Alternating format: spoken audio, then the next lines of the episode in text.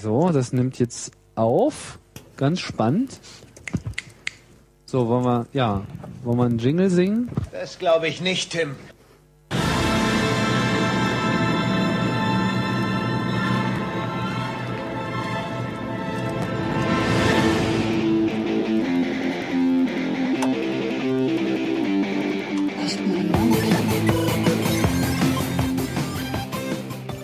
Herzlich willkommen hier zum Chaos Radio München auf LoRa 92.4. Ja, schon wieder ein Monat vergangen, bis wir da seit wir zum letzten Mal hier waren. Und eine große Neuerung heute. Wie ich sehe, ist der Sprecherraum leicht beleuchtet und ich, da ist jemand drin. Wer ist denn das? Ja, hi Martin, Andi hier. Mensch, Andi, dich sieht man auch mal wieder hier. Nicht schlecht. Genau, also nach der ersten Folge hatte ich ja leider das letzte beide Mal keine Zeit und dachte ich halt, mache ich heute dieses Mal wieder mit. Ja, das ist schön, dass du wieder dabei bist. Ja, was haben wir denn für ein Thema oder was hast du da mitgebracht? Ja, ich habe mir gedacht, äh, wir stellen jetzt einfach mal so die einzelnen äh, Initiativen vor, bei denen wir so mitwirken oder wo Leute von uns mitmachen. Und äh, da haben wir uns dieses Mal Freifunk ausgesucht. Ja, und wen haben wir denn da dabei? Ja, genau, weil das immer so monoton ist, wenn man nur irgendwie zu zweit redet, haben wir uns äh, Markus noch dazu genommen äh, und Hallo. zwar zugeschaltet. Hallo Markus. Hallo Martin. Ja, Markus ist uns heute hier zugeschaltet, auch per Telefon nämlich, deswegen die etwas komische Sprachqualität im Gegensatz zu uns anderen beiden. Wo steckst du denn gerade? Och, ähm, in meinem Zimmer. Und das Zimmer befindet sich in Kanada. In Kanada. Na, das ist ja einiges weit weg. Ja, wunderbar. Dann wollen wir doch gleich mal loslegen. Ja, Genau, also ich kenne Markus von unserem lokalen Stammtisch. Äh, da treffen wir uns relativ unregelmäßig und ähm, da habe ich ihn halt mal gefragt, ob er Lust hätte, da mitzumachen und das hat sich dann halt so ergeben, ja. Also normalerweise ist er auch in München. Er ist nicht, nicht immer in Kanada sozusagen. das ist gut zu hören. Ja, gut, unser Thema heute, Freifunk, wie schon erwähnt wurde, das ist ja dann doch jetzt vielleicht ein Thema, was vielleicht viele nicht unbedingt so direkt zuordnen können, was Freifunk eigentlich ist. Wollt ihr da vielleicht erstmal kurz eine Definition geben, Markus? Also es geht darum, dass man ein Netz aufbaut, vielleicht ein Netz, so wie es die Telekom hätte, auf Basis von Freiwilligen und irgendwie mit WLAN-Zeugs. Also wir machen mal ein eigenes Netz, wir machen Netzbetreiber. Okay, das, Andi? Genau, also es geht um ein Kommunikationsnetz, das heißt, über das man alles Mögliche schicken kann. Ähm, aber es geht nicht um ein Spinnennetz oder sowas. Äh, also man kann zum Beispiel drüber in, im Internet surfen, was natürlich irgendwie das, das Standardanwendungsfall sind, aber natürlich auch alles andere, was man mit dem Computer so machen kann. Auch telefonieren, ähm, Filme anschauen, kommt immer drauf an. Aber ja, im Prinzip ist es einfach ein freies Netzwerk, ähm, das von den Nutzern selbst betrieben wird. Okay, gut. Dann äh, vielleicht mal ein bisschen allgemeiner oder genauer betrachtet überhaupt Freifunk. Das ist ja mehr als wirklich nur Netze aufbauen. Das ist ja eine größere Idee, die dahinter steht. Und da steht eigentlich eine ganze Menge dahinter. Zum Beispiel die Idee, eine gesamte Gesellschaft zu ändern. Aber quasi hat es ja jeder. Also gehen wir mal auf die ganzen Details ein. Es geht darum, ein eigenes Netz aufzubauen. Wofür braucht man Netze? Nun ja, Infrastruktur ist immer gut. Egal, ob das Straßen sind oder nicht. Davon kann man quasi nie genug haben. Denn mehr Infrastruktur heißt mehr Fähigkeit für die Bevölkerung, die sie benutzt. Ähm, es geht speziell darum, im Falle von Kommunikationsnetzen Macht zu teilen. Bei mir war es letztes Jahr ein ganz großes Problem. Bei mir war mit einem ziemlich dämlichen Zufall das Internet abgeklemmt worden. Und aufgrund einer ganzen Verkettung ziemlich dämlicher Zufälle bin ich auch drei Monate lang nicht mehr rangekommen. Das hört sich nicht gut an. Also bin ich zum nächsten Netzbetreiber gelaufen und habe mir einen Surfstick gekauft. Der hat exakt drei Tage gut funktioniert. Da war zufriedenstellend. Danach war ich sehr enttäuscht. Und erstes Netz ausgefallen, zweites Netz ausgefallen, bin ich zu meiner Nachbarin gegangen und habe bei der meinen WLAN-Router hingestellt, damit ich überhaupt nur irgendwo online kann. Das heißt, ich habe gesamt drei Netzbetreiber gebraucht, um mein Problem zu umschiffen. In dem Moment wird klar, mehr Infrastruktur wird automatisch besser und warum nicht auch mal selbst machen. Aber davon abgesehen geht es eigentlich darum, dass man beweist, dass man als eine Gesellschaft etwas auf die Beine stellen kann, dass man nicht nur durch Geld motiviert oder durch, dass man es schafft, als eine Gemeinschaft zusammenzuarbeiten am gemeinsamen Strang zu ziehen. Es geht nämlich darum, dass ich denke, dass unsere Technik uns viel mehr erlaubt, als wir Menschen gerade nutzen. Wir können kreativ, kreativ sein und wir sollten eigentlich nie daran hinwerfen, was unsere Technik gerade hergibt. Und aktuell glaube ich eigentlich, dass wir in unserer Entwicklung stecken geblieben sind, weil wir uns politisch streiten um Haftungsfragen, um Weiterentwicklungen. Und ich glaube eigentlich, dass wenn man den Leuten mehr Technik zur Verfügung stellt, sie es irgendwann nutzen werden. Und Freifunk ist ein Baustein von mir, daran mitzuwirken. Gut, du hast jetzt halt im Grunde ja schon grob skizziert, was eigentlich der nächste Punkt ist, worauf ich schon hinaus wollte. Äh, du wurdest eigentlich von deinem Internetprovider recht alleine gelassen und er hat so ein bisschen, naja, eine Macht über dich auch ausgeübt in dem Sinne. Oh ja. Und die war ziemlich deutlich zu spüren, weil ich muss an der Stelle sagen, dass auch, dass auch interne Unfähigkeit Macht ausüben ist. Hust, hust. ja.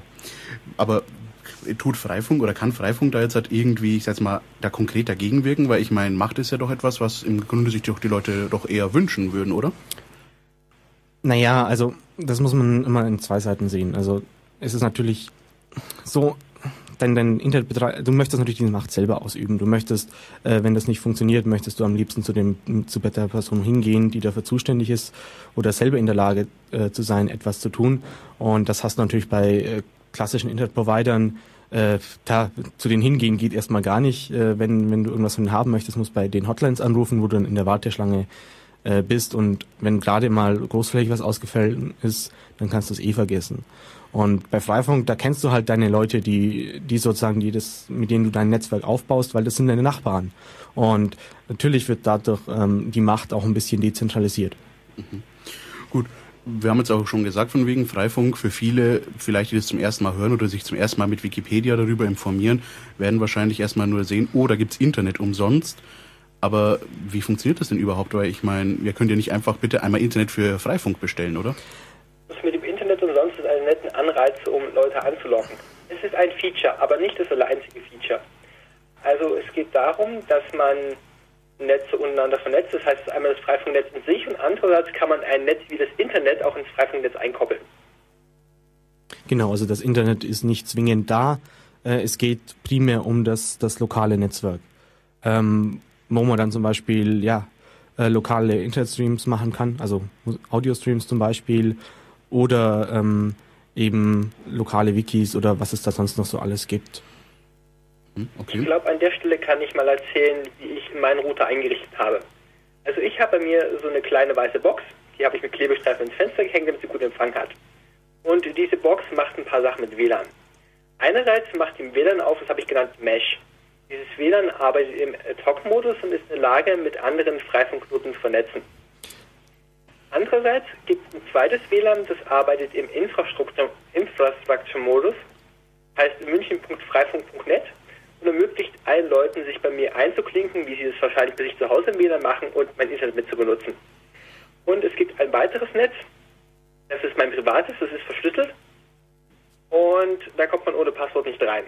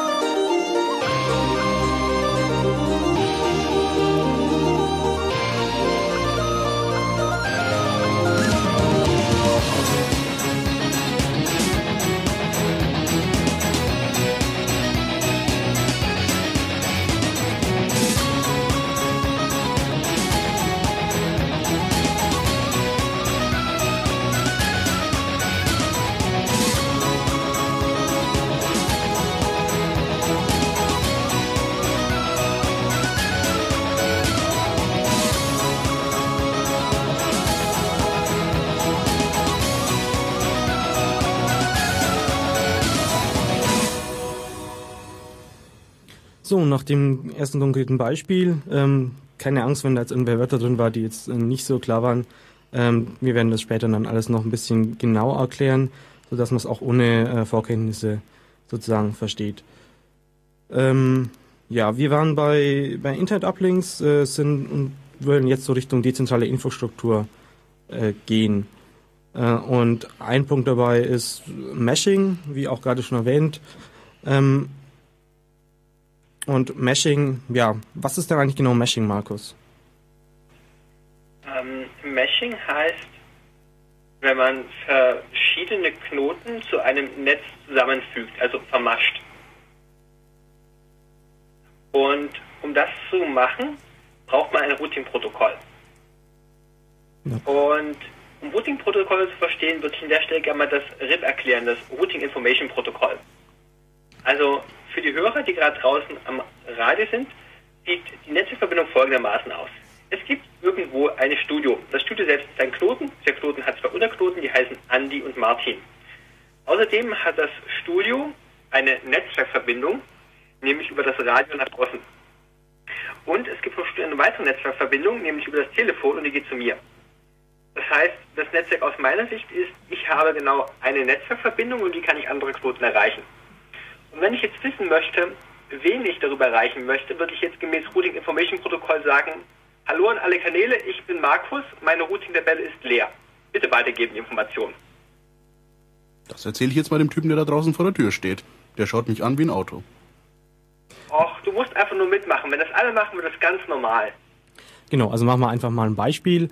Ähm, ja, ich sage jetzt mal, ich sehe jetzt zum einen mal Martin und zum anderen höre ich dich gerade. Ja, ich sehe Andi, ich höre dich und ich sehe draußen den Erich stehen. So, das heißt, ähm, ja, wenn ich jetzt, äh, dadurch, dass Martin es gesagt hat ähm, und ich möchte Erich erreichen, weiß ich jetzt, ah, ich muss mit Martin reden, wenn ich mit Erich reden möchte. Ich habe auch gerade den Satz von Martin gehört. Das heißt, ich weiß jetzt, dass ich über Martin den Erich erreichen kann. Das heißt, Ziel Erich über Martin in zwei Sprüngen. Genau, also das sind diese Metriken, diese Sprünge. Ähm, in dem Fall, also dieses, dieses Routing-Protokoll, wie es Markus jetzt vorhin erklärt hat, das ist eigentlich in jedem Rechner so äh, mit eingebaut. Ähm, diese Routen, also dass ich jetzt äh, eine andere Person über eine, eine zweite Person erreiche, ähm, das muss ich in, bei normalen Rechnern alles manuell machen. Das heißt, das muss ich dann als, als Nutzer dieses Computers dem Rechner sagen und in, in eine Tabelle eintragen sozusagen. Und wenn, der, wenn ich dann dem Rechner sage, schick doch mal was Erich, dann schaut er in diese Tabelle nach ähm, und dann leitet das eben über Martin weiter. Und ähm, das, das kann natürlich funktionieren, solange sich das nicht, Netzwerk nicht ändert. Und äh, wie der Name Freifunk schon sagt, äh, also der zweite Teil davon, Funk, läuft es ja übers, äh, über Funkwellen, übers, über die Luft sozusagen die Kommunikation. Ähm, und da weiß man ja, das ist alles nicht so ganz stabil wie so ein Kabel. Ähm, das sind viele andere Netze, die sich vielleicht gegenseitig stören und deswegen möchte man das, das eigentlich automatisieren. Und äh, da kommen wir dann im Prinzip zu ähm, dem ersten Protokoll, was die Kollegen äh, von Freifunk da entwickelt haben. Ähm, und zwar heißt das OLSR. Und das macht genau das. Das automatisiert diesen Routing-Tabellenaustausch. Was mal auszusprechen, OSLR heißt Open State Link Routing. Also man hat irgendwie eine Verbindung und deren Status und routet aufgrund dessen. Genau, und das hat sich dann nochmal weiterentwickelt. Das Problem mit, mit OLSR war sozusagen, ähm, dass alle, also alle Personen, die, die an dem Netzwerk beteiligt waren, ähm, mit allen anderen Personen reden mussten. Und das hat man dann eben, also beziehungsweise reden mussten und auch eine, eine Tabelle vorhalten mussten, wo alle diese Personen drin waren. Und ähm, diese Knoten, also kommt dann auch nachher, wenn man, wenn man reden, wie man denn bei Freifunk mitmacht. Das sind solche äh, Plastikrouter, wie man es auch von seinem ähm, Netzbetreiber, wenn man sich einen DSL-Anschluss äh, holt, äh, zugeschickt bekommt. Ähm, da haben, die haben nicht so viel Speicher. Und deswegen muss man das weiterentwickeln und dann kam das, äh, das Batsman-Protokoll raus. Naja, nein, Martin, das hat jetzt nichts mit dem ähm, Comic zu tun, sondern das ist einfach ein Akronym für ähm, Better Approach to Mobile Ad Hoc Networking. Genau, und das genau dieses Protokoll verwenden wir hier in München. Und das ist sozusagen das, das Aktuelle, äh, mit dem man heutzutage anfangen möchte. Das heißt, man, ja, kann man eins, man eigentlich nur, wir gehen später auf die Technik genau ein, ähm, also wie, wie ihr das installieren könnt. Aber das verwenden wir hier in München und äh, so weit funktioniert es ganz gut. Ja, genau. Ich würde an der Stelle nochmal auf das Batman eingehen wollen. Und zwar ist es so, dass Batman eigentlich ähm, nicht, ähm, also dieses ganze WLAN ist noch ziemlich experimental. Man bastelt immer wieder rum, probiert andere Lösungen aus. Und bisher hat sich gezeigt bei diesem OSLR, dass wenn die Netze verdammt groß werden, dass man irgendwann verdammt viel Daten durchs Netz schicken muss, um die Netzinformationen selbst zu verwalten und überhaupt keine Nutzdaten mehr drüber kriegt. Deswegen kam Batman auf. Und Batman selbst ist auch noch nicht fertig, sondern Batman wird immer weiter modifiziert, nämlich mit der Frage, an wen gebe ich die Routeninformation weiter? Zum Beispiel meinen direkten Nachbarn werde ich ständig befunken. Die Nachbarn meiner Nachbarn werde ich ein bisschen weniger häufig mit Updates versorgen. Einfach in dem Sinne, dass ich, wenn ich einen großen Bekanntenkreis habe, eine begrenzte Menge an Informationen übers Netz schicken muss, wie das Netz eigentlich aussieht. Und das ist das, was zurzeit am Batman experimental ist und was eigentlich wissenschaftlich weit vorausliegt, weil es außer den Freiwilligen nämlich kaum jemand untersucht. Du erwähntest jetzt gerade schon von wegen, dass man Batman ja hier in München verwendet, eben weil das Netz so groß ist. Ähm, ich meine, München hat anscheinend da eins der größten Netze. Gibt's, aber ist das denn nicht erstmal ein Nein, also Phänomen? nein, also wir fangen in München fangen wir gerade erst an. Äh, andere Netze wie Berlin, Leipzig, Weimar sind da viel viel größer. Ähm, lange Jahre war es in München hier bei uns so, äh, wir waren immer so zehn Leute rum äh, bei unseren Treffen in irgendwelchen Kneipen, also wir nennen das dann Freifunkstammtisch. Ähm, und wir haben aber in völlig verschiedenen Teilen von München gelebt. Und ähm, das haben wir jetzt erst dieses Jahr, dass, dass man wirklich auch äh, Strecken, äh, an denen drei, vier, fünf verschiedene Personen beteiligt sind, aufgebaut haben. Also wir hatten halt den Vorteil, äh, aus den anderen Städten zu, zu profitieren und konnten deswegen eben gleich mit diesem neuen Protokoll anfangen und mussten jetzt nicht das, das alte sozusagen, also die anderen haben jetzt enorme Probleme, wie sie ihre Nutzer dazu bekommen, auf das neue Protokoll umzusteigen, weil das halt auch nicht alles auf einen Schlag geht und so weiter. Gut, du erwähntest jetzt ja auch schon von wegen Freifunk lebt vom Mitmachen und da sagt es ja auch, es ist eigentlich recht einfach mitzumachen, oder? Ja, äh, würde ich so sagen, ja. Also man, man kauft sich, also man hat zwei Möglichkeiten, äh, wie man anfängt. Entweder man kommt mal äh, bei uns auf einem Stammtisch vorbei und lässt sich erklären, wie das geht und, und sagt, wo man so wohnt.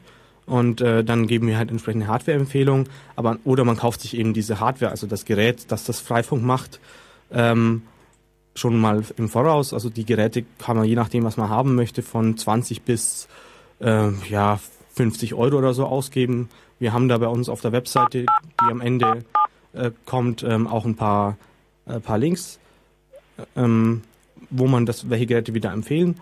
Und äh, da nimmt man sich dann einfach eins, spielt dann ähm, die, die Firmware, also die Software, die wir haben, die wir benötigen. Das nennt sich OpenWrt, aber wie gesagt, ist alles genau im Wiki erklärt äh, drauf ähm, und dann kann man eigentlich loslegen. So, so einem das wirklich schon mal erwähnt wird, sollen wir dafür auch Werbung machen. Es ist münchen.freifunk.net.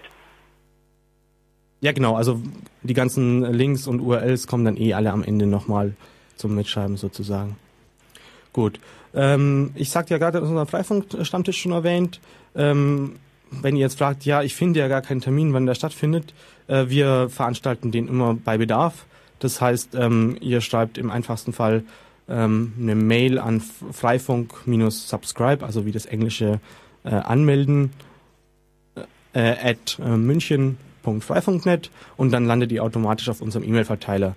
Ähm, dann sagt ihr einfach, hey, ich interessiere mich für Freifunk und ich würde gerne mal zum Treffen kommen und dann macht man im Prinzip einen Termin und einen Ort aus, wo dann die meisten können. Wunderbar, dann danke schon mal soweit für die Informationen. Ja, du hast auch schon jetzt den unseren Hörern angedroht. Äh, es bleibt jetzt nicht mehr so einfach. Wir werden jetzt etwas in.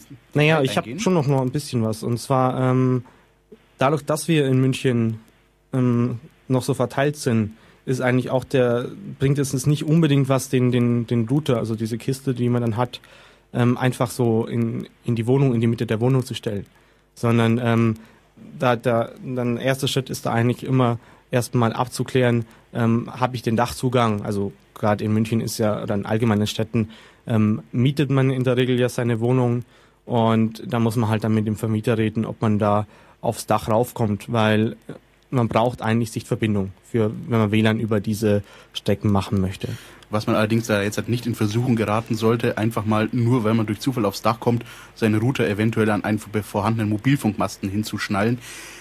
Es geht, ja, aber sagen wir es so, die sind nicht ganz so happy, die Netzbetreiber, wenn die da kommen und auf einmal fremdes Equipment finden. Na, also was sollte man natürlich nicht machen. Ähm, in dem Fall, also einfach erstmal fragen, erstmal schauen, was sieht man denn so für, für hohe Gebäude oder für andere Gebäude rund um so ein Haus rum, ähm, bei uns auf der Karte nachschauen, ob ähm, da eventuell schon eine Freifunkstation sitzt, äh, wer in der Nähe ist und dann eben entsprechend vorgehen. Und wir geben da auch, auch Tipps auf der Mailingliste oder auf dem Stammtisch, äh, wie man das Ding dann entsprechend installiert und helfen da auch gerne.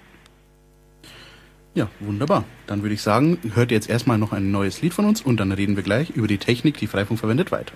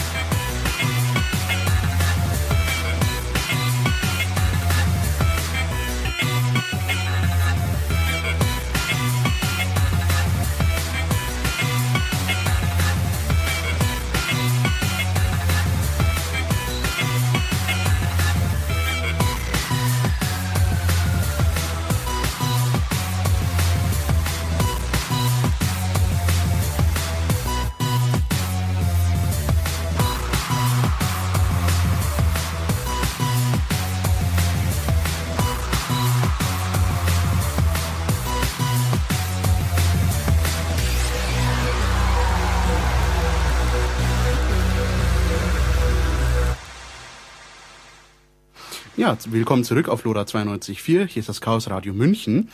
Im Studio für euch immer noch Andi. Jo. Und Martin und am Telefon der Markus.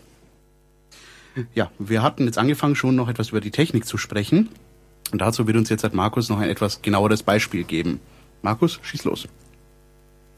Ich habe vom WLAN geredet. Man braucht eine Sichtverbindung. In der Wohnung funktioniert es dann noch durch die Wand durch. Vielleicht noch nicht eine Mann, vielleicht will zwei Wände. War es nicht vier. Wenn man auf freie Fehler kommt, schafft man Probleme, mal einen Kilometer damit zu überbrücken. Das freie Feld ist wieder ein bisschen schwieriger, weil sowas wie Straßenschluchten weiter andere Einfluss drauf nehmen kann. Ich sage einfach, eine Sichtverbindung ist schön, macht das Ganze einfach verständlich. Bei mir wird dieses WLAN gespeist durch meine kleine weiße Box im Fenster. Das ist ein Router, wie man die normalerweise an die äh, Telefonsteckdose hängen würde. Und das habe ich gesagt, macht drei Netze auf. Es macht mein verschlüsseltes WLAN-Netz auf, das ich privat benutze. Es macht ein Mesh-Network auf im Ad-Hoc-Modus. Ähm, Ad-Hoc kann ich gleich erklären, wenn ich mal den Standard-Modus, den Infrastructure-Modus erklärt habe. Infrastructure ist das wahrscheinlich zu Hause verwendet, wenn ihr euch mit eurem Telefon oder was auch immer auf dem ähm, zentralen Knoten einwählt. Infrastructure hat einen zentralen Knoten. Alle Knoten im Netzwerk reden ausdrücklich nur mit diesem Knoten und wenn zwei Geräte im Netzwerk untereinander reden wollen, müssen die es dem Knoten sagen, der Knoten muss es weiter sagen. Beispiel. Martin, du bist jetzt mal mein Netzwerkknoten. Hallo Martin, Markus. sagst du bitte schon mal dem Andi, dass er das Telefon leiser stellen soll? Andi, mach mal das Telefon leiser. Ja, mach ich mal. Er hat's leiser gemacht.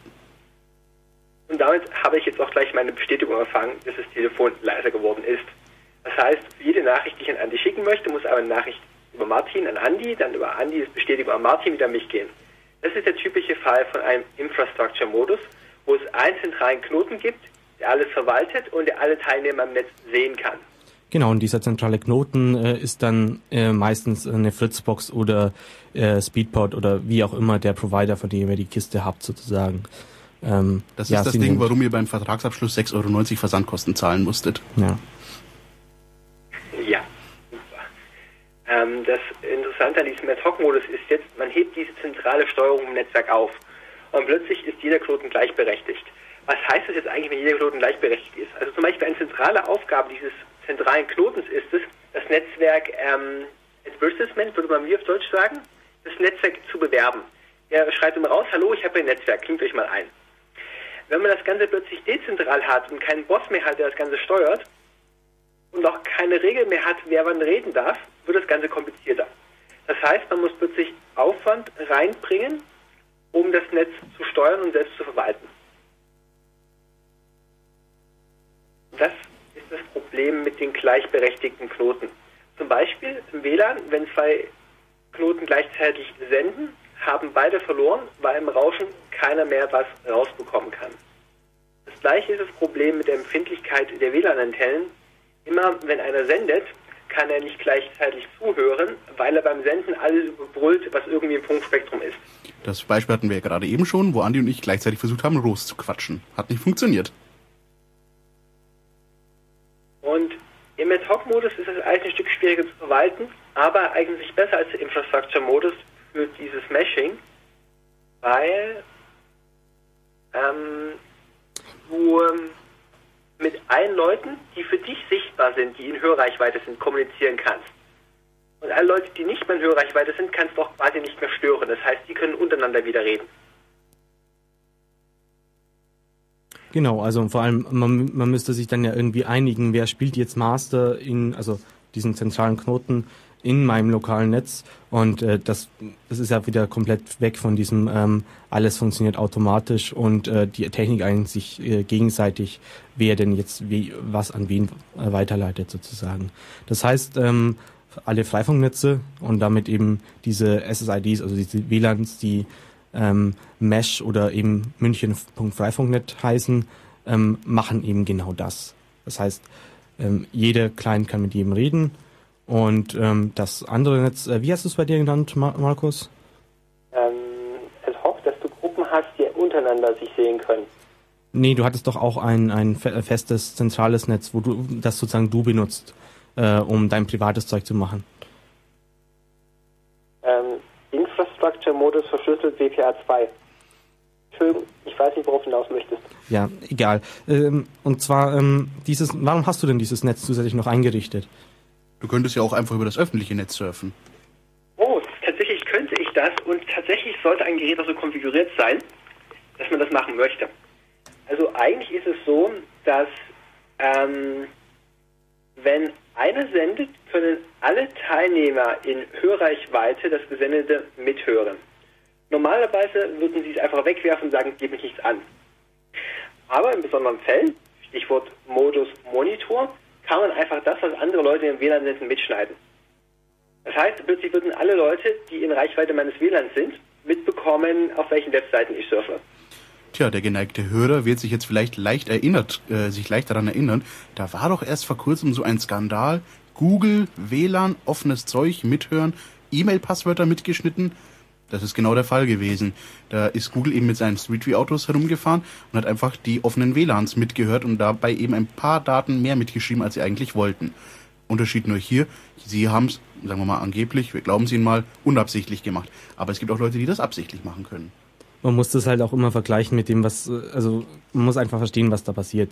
Es würde ja auch niemand also, ähm, mit den anderen Leuten frei in einem großen Raum äh, private Daten austauschen, wie zum Beispiel Passwörter quer durch die Gegend schreien. Und genau das machst du ja eigentlich, äh, wenn du unverschlüsselt kommunizierst über, über das Medium Luft, weil da kann ja jeder sozusagen drauf zugreifen. Und deswegen möchtest du eine Verschlüsselung benutzen. Ähm, aber eben nicht, nicht Verschlüsselung fürs komplette Netz, ähm, weil dann kommt der, kommst nur noch die rein, die das Passwort kennen, sondern ähm, du möchtest eigentlich dienstbasierte Verschlüsselung haben.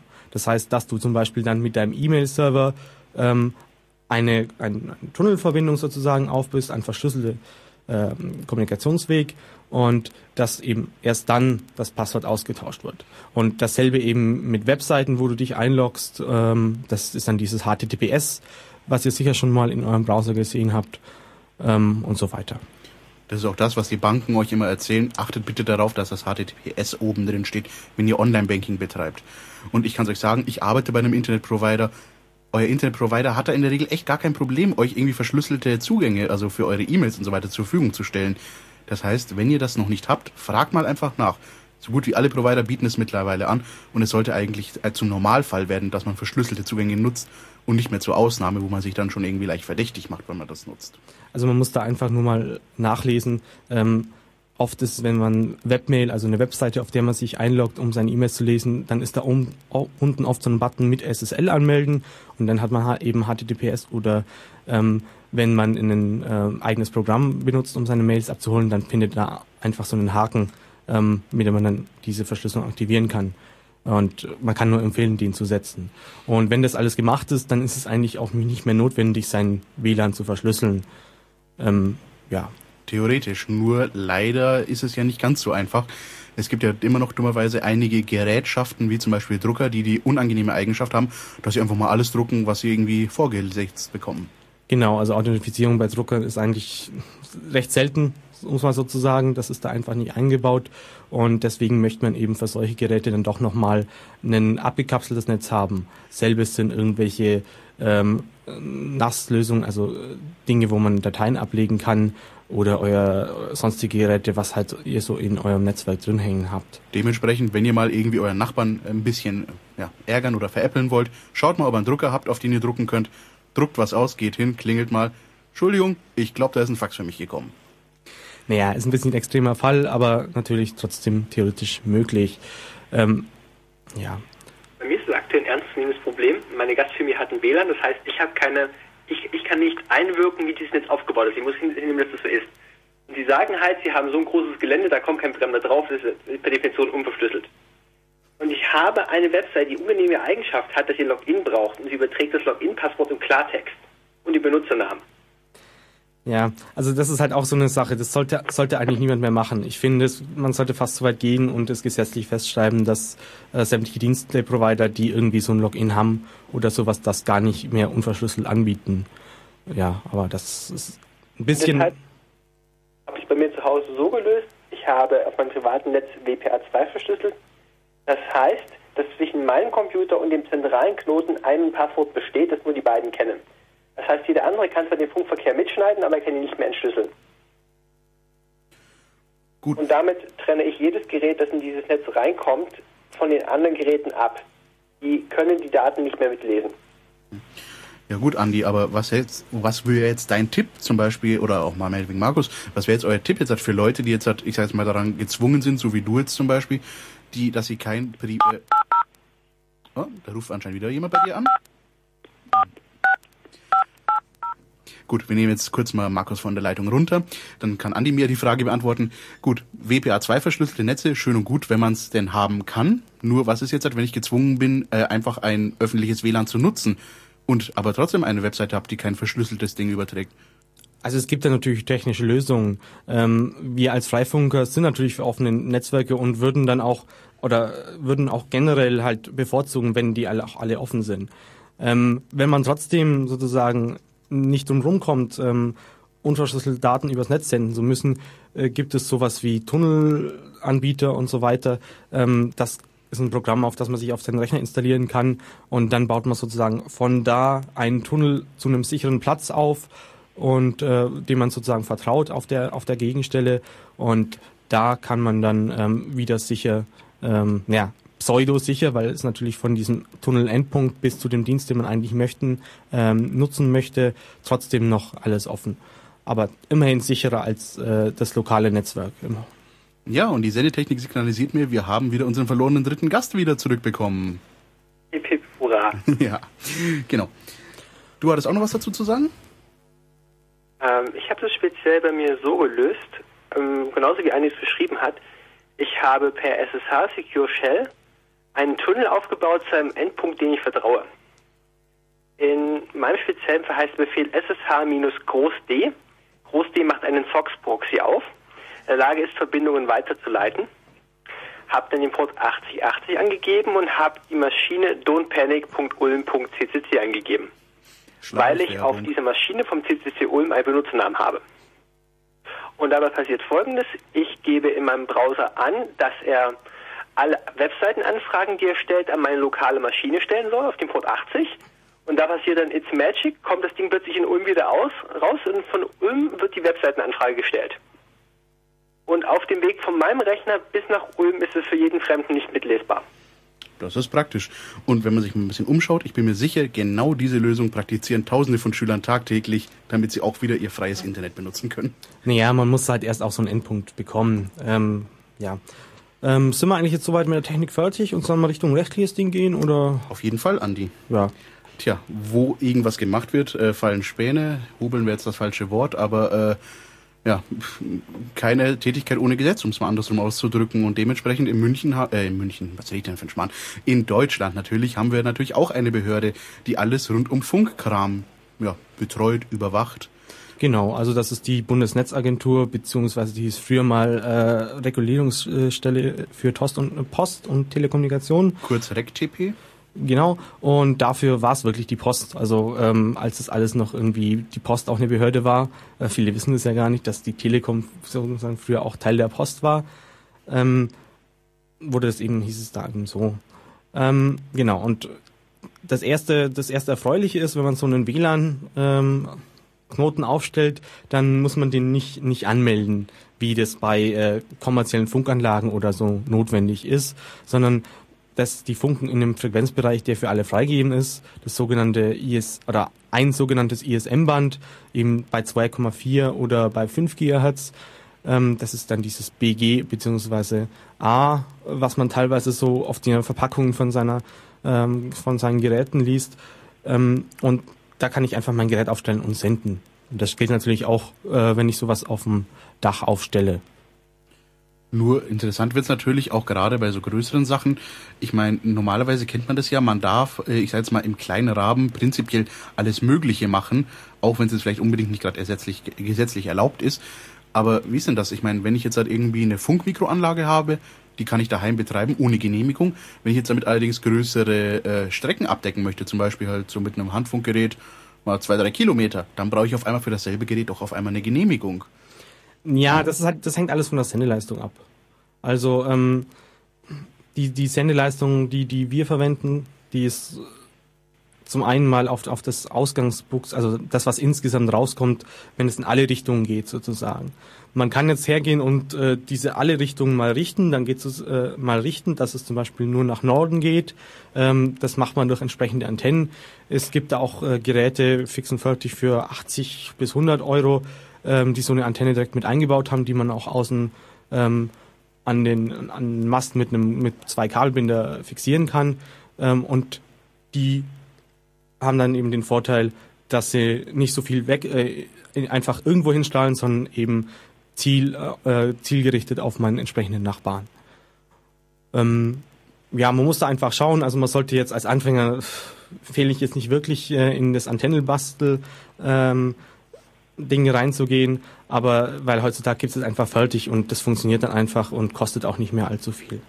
Genau, für die, die aber doch unbedingt mal wissen wollen, was jetzt Andi gerade meinte, mit was geht's da um Basteln, Antennen basteln, da könnt ihr euch gerne mal im Internet umschauen, einfach mal nach Antenne oder WLAN-Antenne selber bauen. Suchmaschinen kann ja heutzutage jeder irgendwie halbwegs bedienen. Und da werdet ihr einige interessante Bilder finden, die zum Beispiel sehr viel mit äh, Chipsdosen einer gewissen Marke zu tun haben. Ja, also ich kann nur empfehlen, da gibt's so ein nettes Ding von, ich weiß gar nicht von welcher Stadt er ist, aber er nennt sich Flo Fleißig. Ähm, glaube ich bei Dollar Video an, äh, ich glaube YouTube war es oder sonst irgendeiner. Ähm, einfach mal danach suchen und erklärt es eigentlich äh, ja recht witzig und auch, aber trotzdem auch so, dass man es versteht. Ja, dann wäre nur noch eine Frage, wie ist dann die ganze Sache, Gerde? Okay, wir haben jetzt gesagt, okay, es gibt Regelungen bezüglich dieser ganzen Sendeleistungen und so weiter. Aber jetzt vom gesundheitlichen Aspekt, ich meine, wenn ich mir überlege, ich meine, ich wohne in einem Hochhaus, das höchste, was ich im Ort habe, und auf meinem Haus steht, ich glaube, so von ziemlich jedem Mobilfunkanbieter mindestens ein Mast. Plus diverse alte, die sie wieder abgeschnitten haben, warum auch immer. Und jedes Mal, wenn diese neue Mast gekommen ist, äh, war es ein Aufheben sondergleichen. Oh mein Gott, der Smog, diese ganzen Schmerzen, die ich auf einmal habe. Puh, wie sieht's da mit WLAN aus? Ähnlich schlimm? Ja, also ich bin da immer gerne das Beispiel mit der Taschenlampe und der Sonne. Also ähm, dein WLAN-Router ist sozusagen die Taschenlampe und ähm, ja, dein, dein Sendemast äh, bei dir auf dem Haus von einem Mobilfunkprovider ist zwar nicht ganz die Sonne, aber ist schon mehr in die Richtung. Das heißt, jeder weiß eigentlich, dass man, wenn die Sonne runterknallt, ähm, dass man dann nicht wirklich rausgehen sollte, beziehungsweise dass man halt Sonnenmilch benutzt. Aber wegen der Taschenlampe hat jetzt sich noch nie jemand mit Sonnencreme eingestellt, äh, eingecremt. Und das würden wir auch gerne mal sehen, wenn es jemanden gibt, der tatsächlich einen Sonnenbrand sich von der Taschenlampe geholt hat. Bei mir sieht es aktuell so aus, dass wenn ich in meiner Wohnung in München bin und ich es gerne nach verfügbaren WLAN-Netzen mache, also Netze, also Netze, die sich selbst bewerben, dann komme ich bei einer Liste mit ungefähr 19 Netzen raus. Wenn das kein Smog ist, dann würde ich auch nicht weiter stören. Ob ich jetzt mein eigenes WLAN hinstelle als Nummer 20 oder eben nicht hinstelle. Ich beende mal den Satz, das ist dann wahrscheinlich auch schon egal.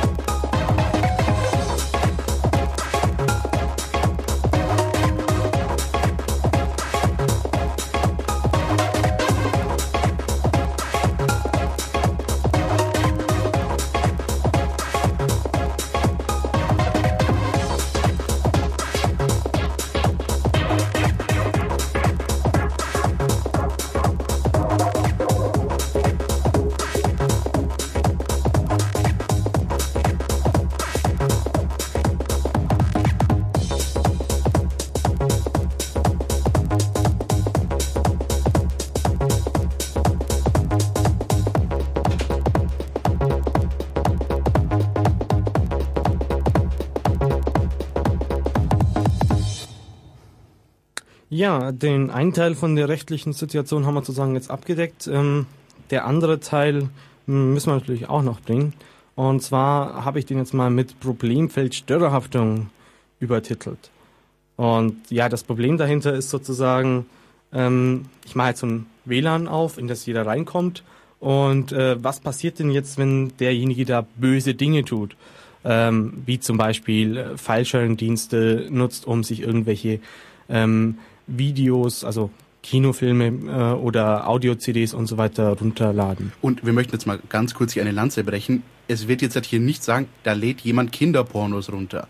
Wenn euch das wieder irgendwelche Politiker erzählen wollen, dass in allen offenen Netzen immer nur Kinderpornos geladen werden, vergesst das bitte mal. Es geht da generell um das Problem. Also ich, das, ähm, ich habe jetzt, ähm, irgendjemand hat über meinen Internetanschluss, egal wer, ähm, Zeug runtergeladen und ähm, man bekommt jetzt eine Abmahnung sozusagen. Ähm, und soll da jetzt was zahlen. Man selber war es aber gar nicht. Ähm, eigentlich müsste man aus unserer Sicht da als Provider gelten. Also wie, wie äh, O2, Telekom oder sonst irgendwas. Ähm, wenn deren Nutzer irgendwas anstellen, was eigentlich nicht ganz legal ist, dann müssen die da auch nichts dafür zahlen. Ähm, das Problem ist eben, dass es diese, wer, wann ist man Provider und wann nicht, rechtlich, also im Gesetz nicht wirklich gut geregelt ist. Das heißt, man hat da einfach eine rechtliche Grauzone und ähm, das kann, was wird jetzt sozusagen die die La Rechtslage wird dadurch geregelt, dass es jetzt verschiedenste Urteile gibt, äh, die sich teilweise widersprechen, teilweise nicht. Ähm, ja, also teilweise, wenn man sich so durchliest, ähm, stellt man fest, dass der Richter halt dem Beklagten das nicht abnimmt, dass das jetzt ein freies, ein offenes Netzwerk äh, war und ähm, also dass es jemand anders war, der es über ein offenes WLAN oder schlecht gesichertes WLAN ähm, sich in das Netz eingeklinkt hat, runtergeladen hat, sondern dass die Beklagten das nur als Ausrede verwenden. Und ich habe die meisten Fälle waren auch ähm, am Anfang immer so, ähm, dass die Leute gesagt haben, ähm, ja, ich hatte gar keine Ahnung, dass mein WLAN offen war, aber ich selber war es ja nicht, also müssen es die gewesen sein.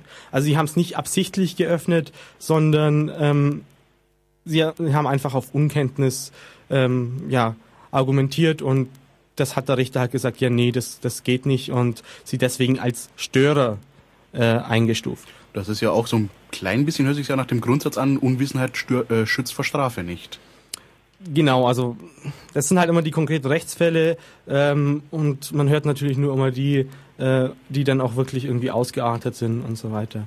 Und jetzt gab es eben, ähm, was auch vor kurzem erst durch die Medien gab, äh, ging, ähm, Urteile, die auch äh, gegen Kaffeebetreiber äh, gingen. Das heißt, äh, hat sich ja ein bisschen mehr oder weniger eingebürgert, dass man in vielen Cafés äh, kostenlos ins Internet gehen kann. Da steht halt dann entweder das Kennwort oben irgendwie auf der Tafel oder es ist sowieso offen ähm, und man kauft sich dann halt einen Kaffee oder ein bisschen einen Snack zum Essen und kann dann halt währenddessen im Internet surfen.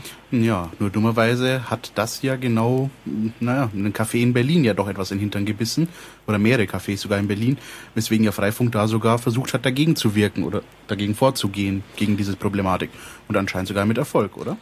Ja, so also konkret, da gab's halt dann, also das ging halt relativ äh, groß durch die Medien ähm, und äh, dann haben sich halt so ein schwedischer Tunnel-Endpoint-Dienstleister, äh, haben ja vorhin schon erklärt, was, was so ein Internettunnel macht, bereit erklärt, äh, oder den, den Berliner Freifunkern 100 äh, Zugänge für solche Tunnel gespendet. Und da dazu kam nochmal irgendwie fast die ganze Europalette mit, lass mich nicht lügen, aber ich glaube etwas über 300 oder 200 äh, eben Routern, die sie auch noch kostenlos bekommen haben von einem Provider.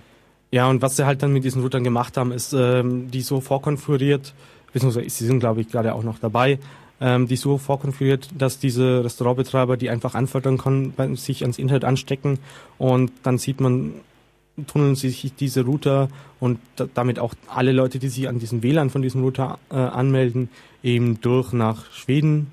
Und ähm, dann wird eben dieser sozusagen schwedische Internetprovider angeschrieben, wenn da irgendwas ähm, ja, Illegales in Anführungsstrichen abläuft ähm, und er ist ein Provider und den wird dann niemand dafür haftbar machen. Gibt es denn da, ich sag jetzt mal, in absehbarer Zeit eventuell eine Chance, dass eventuell auch irgendwie, ich sag jetzt mal, wir als private WLAN-Betreiber auch diesen Status bekommen eines Netzzugangs oder Netzzugangsanbieters? Wie gesagt, das hängt immer von momentan vom jeweiligen Richter ab. man möchte eigentlich, ähm, dass das gesetzmäßig auch mal gescheit geregelt wird. Und da hat der Verein Digitale Gesellschaft, der sich selbst so als ähm, ja, Lobbyorganisation der Netzgemeinde in Anführungsstrichen wieder ähm, sieht, ähm, einen Gesetzesvorschlag gemacht. Der ist gar nicht so viel, äh, was man da ändern müsste. Ähm, ich denke, das wird jetzt einfach diesen Sommer noch, noch mehr und mehr diskutiert werden und schauen wir mal, ob das dann auch äh, entsprechend eingeht und dass wir da in Zukunft ein bisschen klare Regelungen haben. Ja, das hoffen wir doch stark. Ähm, ich kenne aber jetzt zum Beispiel noch kein ein, einzelnes Freifunkprojekt, das wirklich mal verklagt wurde, ähm, also beziehungsweise gegen die, die so eine Abmahnung bekommen haben. Ähm, ja, warum auch immer. Gut, dann wollen wir jetzt halt noch in den letzten paar Minuten, die uns bleiben, noch einen Blick etwas über den Tellerrand hinaus wagen. Ich meine, wir sind ja doch alle schon ein bisschen herumgekommen. Wir haben es ja schon gesagt, Markus sitzt gerade irgendwo in Nordkanada herum äh, Nordamerika herum. Was riechen da fünf Mann? Ja, Markus, du kannst uns da ja auch ein gutes Beispiel bringen, hast du uns gesagt. Also ich habe einen Freund, der ist in Polen gewesen und der hat gemeint gehabt, dort ist es üblich, dass man sein WLAN bewusst offen lässt, damit andere Leute es mit nutzen können, weil sie das Problem Störerhaftung nicht haben. Und du kannst dich auch auf so einen gewissen Grade in bevölkerten Gegenden darauf verlassen, dass du woanders wieder Netzzugang bekommen wirst. Das heißt, die haben gelernt, das als ein gesellschaftliches Gut zu betrachten und zu benutzen. Das andere ist aus einem Podcast von Tim Brittlaff, ihr kennt ihn als Chaos Radio Express. Tim gemeint hat, er saß in einem winzigen Café am Nordosten Islands und hat gemeint, die hatten dort ein DSL 1000 und haben das per WLAN zur Verfügung gestellt. Und meinte, warum hat so ein winziges Café Internet? Und ja, wenn ein Land nicht viel hat, ist halt die Information, die sie haben und die Bildung der Bevölkerung das Einzige, was sie noch irgendwie über Wasser hält. Das heißt, die haben begriffen, dass es wichtig ist, alle Leute ins Netz zu bringen. Und deshalb haben die auch ihr im Provider gebundenes Netz landesweit ausgebaut. Ja, Andi, du warst ja auch schon unterwegs, du warst ja in Schweden. Genau, also es ist generell zu sagen, dass es in den äh, skandinavischen Ländern ähm, irgendwie viel, viel üblicher ist, ähm, gute Internetverbindungen äh, bereitzustellen und das geht so weit, dass es per Gesetz auch festgelegt ist, ähm, dass sich äh, diesem Mobilfunkprovider oder generell Internetprovider ähm, so einen Mast auch teilen können, was bei uns in Deutschland aus kartellrechtlichen Gründen nicht erlaubt ist. Und das führt halt auch dazu, äh, dass dort eigentlich überall schnelles Internet und vor allem günstiges Internet, also ich glaube, ich habe dafür einen Tag 25 Cent oder so äh, mobiles Internet an meinem Telefon bezahlt. Das sind Preise, von denen man hier nur träumen kann. Ja. Okay, dann wären wir mit dem Thema soweit eigentlich durch. Wir müssen auch Schluss machen. Ähm, kommen wir zu den, ja, sozusagen zum Abspann. Ähm, wir haben heute verschiedene drei Musikstücke gehört. Genau, da waren einige Musikstücke dabei. Auf meiner Liste kann ich es euch gleich mal vorlesen. Am Anfang haben wir gehört, nämlich von Butterfly Tea Dragon Tales. Dann äh, Misukis Last Change, äh, Watcher war Misuki Desu. Ja, ich konnte es an Andi abdrücken.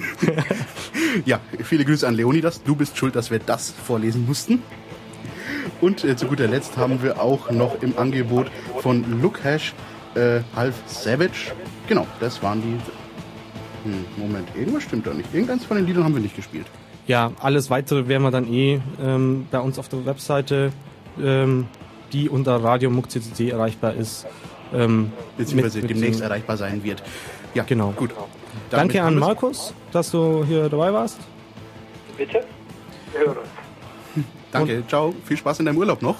Und äh, ihr hört uns dann wieder, oder beziehungsweise wen auch immer dann von uns da sein wird, äh, in einem... Genau, in einem Monat wieder. Genau. Das genaue Datum könnt ihr selbst in den Kalender raussuchen. Genau. Bis dahin sagen Andi und Martin Tschüss und denkt dran, wenn ihr den Fnord nicht sehen könnt, dann kann er euch auch nicht fressen.